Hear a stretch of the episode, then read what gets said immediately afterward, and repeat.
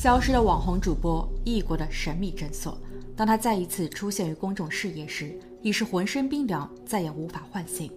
他被一条红色的草席包裹着，没有人知道他是何时来到这儿的。原有的朝气蓬勃的他，背后究竟藏了个怎样的故事？他又是为何戛然而止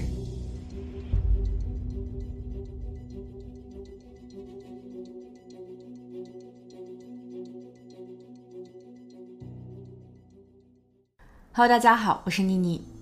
二零二三年六月六日，警员聚集到了柬埔寨甘丹省某个村庄的水沟前，这儿距离首都城市金边约四十分钟的车程，是一个还在规划中、建设中的工地。这一天的早些时候，工人们过来上班，他们在水沟边发现了一个裹着异物的草席。出于谨慎，他们选择报警。当警员赶到并打开了草席后，发现里面竟是一个女人。女人的脸已经浮肿，身上还有不少淤青。而也就在当天，警方接到了一通失踪案报警电话，说是有一个叫卞雅英的韩国女子失联了。通过照片对比，并提取匹配了水沟里的女人的指纹后，很快，三十三岁的卞雅英横尸他乡的悲剧被确认。可为什么会发生？究竟是谁干的？案子的背后是否还有更大的阴谋？警方在后期逮捕了一对中国夫妇。但喊冤的何止是他们，就连卞雅英的家属也都在叫屈。我都没做这些，为什么会有这种事情？卞雅英一九九零年出生，是韩国流媒体的主播。十年前，她开始接触网络播客，曾在油管及中国的各大平台，例如哔哩哔哩等开设账户发布视频。她成功吸引了不少粉丝。而如今，更是因为其靓丽的外貌、火辣的身材，活跃于韩国最大的流媒体直播平台 Ever TV，在那里，他拥有了十六万订阅者。他还经营着一个 IG 账户，粉丝量更是高达二十六万。在二零二三年三月，即事发的三个月前，卞雅英突然在网上发帖，表示自己或将放弃主播的身份。卞雅英想要一个没有镜头、没有媒体的生活，她想要重新做回一个普通的人，过着平凡日子。粉丝对此留言追问：“你转行后准备做什么？”卞雅英回答说：“我现在遇到了尾随困惑，我决定出国一段时间。等我从海外归来后，我会再发布一期视频。”然后卞雅英就刚刚的那个帖子后补充了句：“等我返回到韩国后，我会更新。”六月，卞雅英飞出国门，她的丈夫陪同着，两个人的目的地是柬埔寨，在那里将有一位韩国朋友接待，并请他们住在自己的家中。六月二日，三个人在金边的大街小巷徒步游览。根据丈夫的回忆，卞雅英在当时很开心，他们没有遇上什么困难或是棘手的问题，这只是一场普通、简单且很随意的休闲旅行。随后的两天也一样，因为没有特意安排什么行程，彼此的状态是更放松、更愉悦的。不过，六月四日，卞雅英失联了。她在独自离开了朋友家后，再也没有回来。两天后，她的丈夫和韩国朋友意识到了问题，在问遍了街坊邻里，但却没有人瞧见过卞雅英。按照在各家的探头，也都没有捕捉或记录下卞雅英身影后，丈夫和朋友选择报警。如开篇，这一天，有人在水沟里发现了卞雅英，一个已经没了气的卞雅英。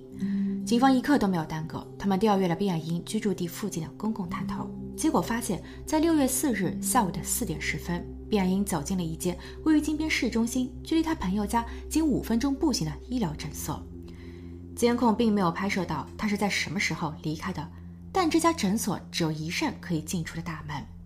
更蹊跷的是，在卞雅英走进诊所的九十分钟后，诊所的大门被突然拉上，灯被熄灭了。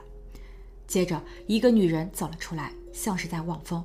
大约二十五分钟后，诊所的灯再次亮起，她又重新开始营业。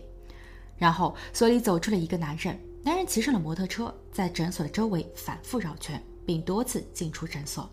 有几次，他还带上了那个先前望风的女人。到了晚上的九点零五分，男人骑着摩托车最后一次出去。午夜的零点二十五分，他开着一辆蓝色汽车返回到这里。蓝色汽车倒车入库，确切的说是倒车进入诊所。但其实，诊所大门前的车道相对狭窄，很容易就会发生剐蹭。不过，男人硬是把车倒了进去。四十分钟后，汽车再一次发动，望风的女人也在此时从所里走出。她上了汽车一并离开，消失在了监控盲区。警员随后找到了视频中的男人和女人，他们也是这家诊所的开办人赖文晓、柴慧娟。然后不出三个小时，一份针对于他俩涉嫌了谋杀罪、弃尸罪的逮捕令被签发。It's Kaylee Cuoco for Priceline. Ready to go to your happy place for a happy price? Well, why didn't you say so? Just download the Priceline app right now and save up to 60% on hotels. So, whether it's Cousin Kevin's Kazoo concert in Kansas City, go Kevin, or Becky's Bachelorette Bash in Bermuda, you never have to miss a trip ever again. So, download the Priceline app today. Your savings are waiting. Go to your happy place for a happy price. Go to your happy price, Priceline. 柴慧娟三十九岁，略懂医术。她的父亲和家里的亲戚中有好几个都是在国内从事医疗工作，所以柴慧娟如果想要涉足医疗行业，可以说她是很有基础、有资源的。四年前，她认识和爱上了现在的丈夫赖文晓。同为浙江人的他们，在国内其实生活的并不太好，现实的压力压得他们有些喘不过气来。于是两人实地考察，便在半年前决定要在金边定居。他们盘下了商铺，然后开了一家所谓的医疗诊所，这也是最后出事的地方。根据后期官方消息，这家诊所没有任何的医疗资质，直白说就是非法经营。妻子没有获得任何柬埔寨官方认可或者是认证的医疗执照，其丈夫赖文晓更是对医疗方面一窍不通。但即便这样，他们还是在金边一个相对来说是最核心、最热闹的地段开了这家诊所。诊所相对简陋凌乱，从外向里，先是一辆卖小吃的蓝色推车停靠着，推车的边上竖着一块招牌，上面标注了诊所的经营范围，包括中西医、儿科、内科、外科、妇科、皮肤科和针灸。它的后方是蓝灰色的铁栅栏，栅栏上贴着两个福字，再往里便是一扇玻璃门，而从玻璃门向里望去。诊所的全貌几乎是尽收眼底，没有接待前台，没有独立的诊疗办公室，里面只有一个立式的电扇，几张吊水的座椅，几个白色的写字板上手写着价格，还有几个透明的玻璃柜中摆放着大小不一的瓶罐、盒子和试剂。在嫌犯被捕后，韩国想知道真相栏目组前往了事发地，在与当局沟通后，他们见到了嫌犯之一赖文晓。赖文晓无奈地表示。他来了我诊所，他让我给他输液，我挺为难的，因为他来的时候手臂上就已经有很多针眼。我的老婆瞧见了他，问他想要喝些什么，他没有回答。然后我的老婆去了诊所的后方一个单独隔出来的空间，我们通常在那休息，病人们不被允许进入，因为我的老婆在三个月前刚刚生下宝宝，所以她需要母乳。后来我的妈妈来了，她帮着我老婆看护宝宝。这时，我同意了那个女人给他输液，女人支付了五美元现金。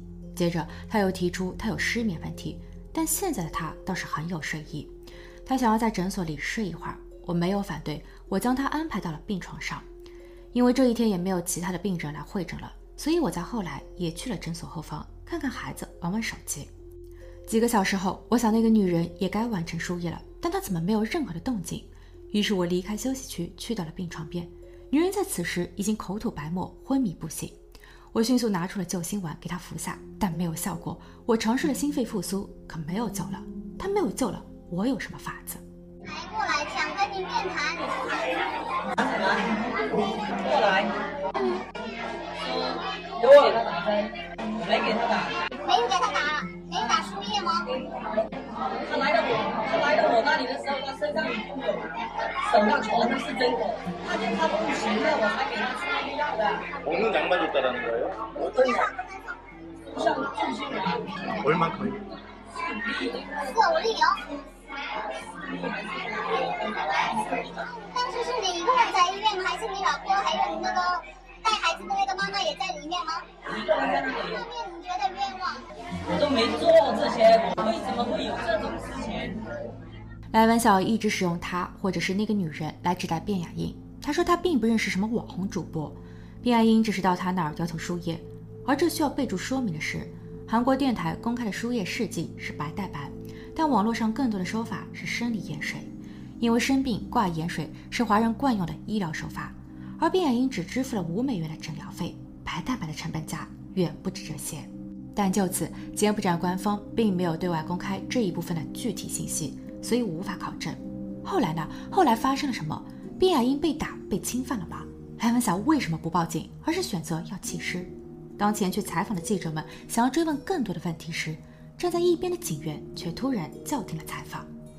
记者们被请出了警局，直到第二天，节目组才被允许在不拍摄、不录音的情况下继续采访。赖文晓在次日的情绪变得相当激动，他接着昨日的话题继续讲：“我之前有听说过警方的阴暗与腐败，所以这件事情一旦让警方知道了，他们极有可能向我索要一笔巨款，然后编造一个不属实的故事，并以此来遮盖真相。私了后的他们既赚了钱，又少了一件麻烦事。但我家很穷，我的诊所才刚刚成立，我不想让我的家人们卷入法律纠纷或是行贿事端。”所以我决定自己处理。当我的老婆说她要外出吃夜宵时，我把汽车开进了诊所。我在我老婆上厕所的时候，把那个女人扛进了后备箱。大约是凌晨一点，我把我的老婆送到了餐馆，然后我借口说诊所的门没有锁，我独自离开后把那个女人给扔了。我罪有应得，我坐在这里就已经为我的过错买单了。但我的老婆是真的不知情。她还需要给孩子喂奶，她不可以被关得太久。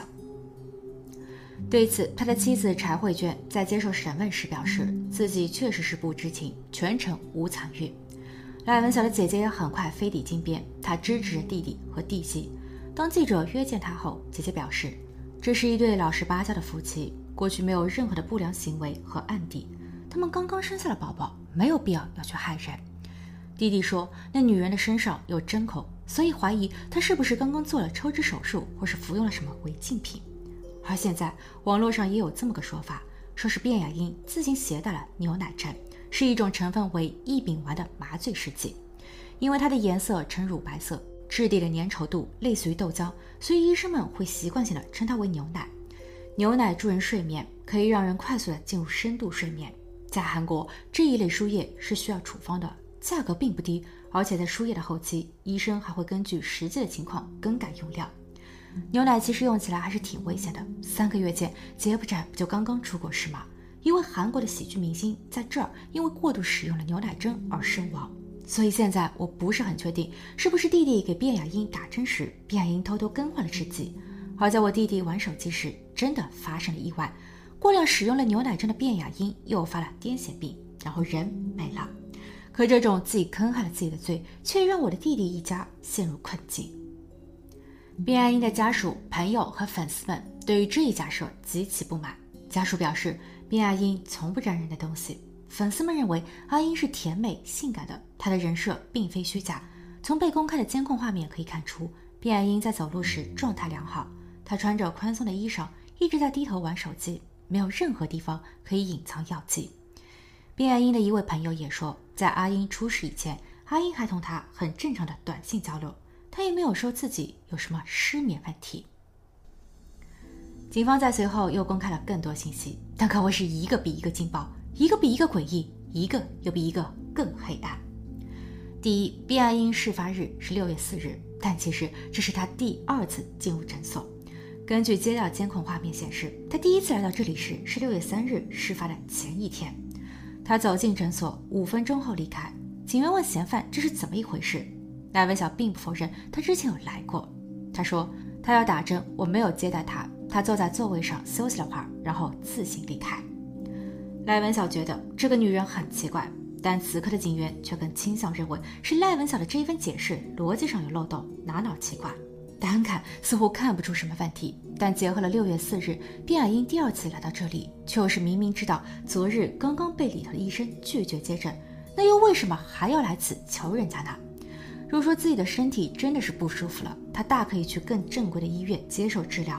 而从监控画面来看，他在第二次走近时十分自然，十分轻松，根本就不像是昨日刚刚被拒绝后的第二次探访。